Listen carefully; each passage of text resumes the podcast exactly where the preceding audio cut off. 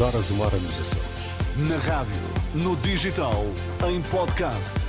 Música para sentir, informação para decidir.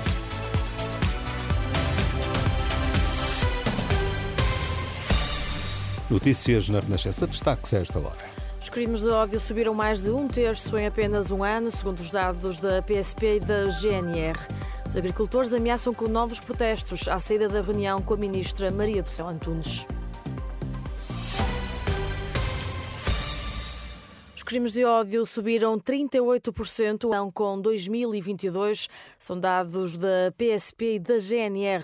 Ouvido pela Renascença, um dos responsáveis pela Associação de Apoio à Vítima, Frederico Marques, admite que se tem verificado um aumento do denominado discurso de ódio, em especial no contexto online. As realidades com que contactamos uh, desta natureza são, sobretudo, atos cometidos em contexto online e, portanto, a nossa linha internet segura teve o ano passado, recebeu o ano passado 163 sinalizações de discursos de ódio em contexto online. Claro que nos preocupa, porque, como digo, é, é reflexo uh, de, um, de um contexto. Este número ficará seguramente muito aquém dos números reais. A PAV afirma que em Portugal há uma clara insuficiência quanto ao registro dos crimes de ódio. Frederico Marques, aqui numa entrevista à jornalista Marisa Gonçalves. Os agricultores queixam-se de muitas promessas e poucas certezas à saída da reunião esta sexta-feira com a Ministra da Agricultura.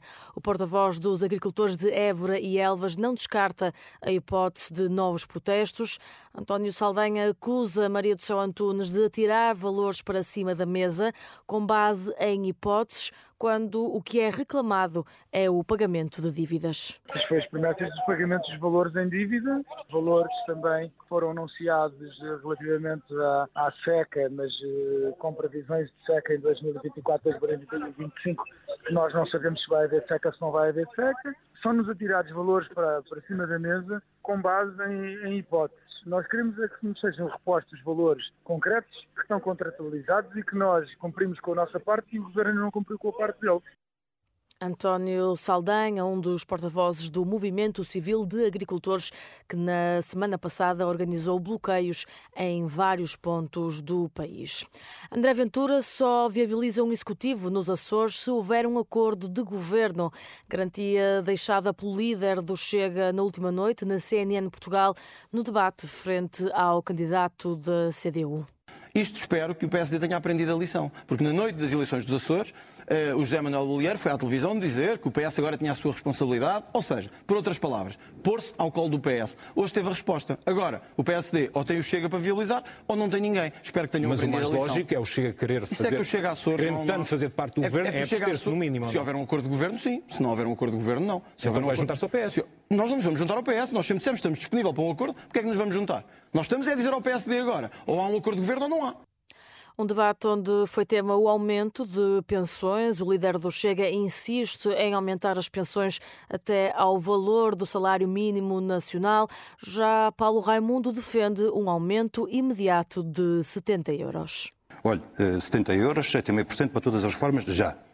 E, curiosamente, esta medida custa, tem um acréscimo no Orçamento de Estado de 1.600 milhões de euros. É o acréscimo que tem. Curiosamente, é o mesmo valor que está destinado em benefícios fiscais para os, grupos, para os grandes grupos económicos.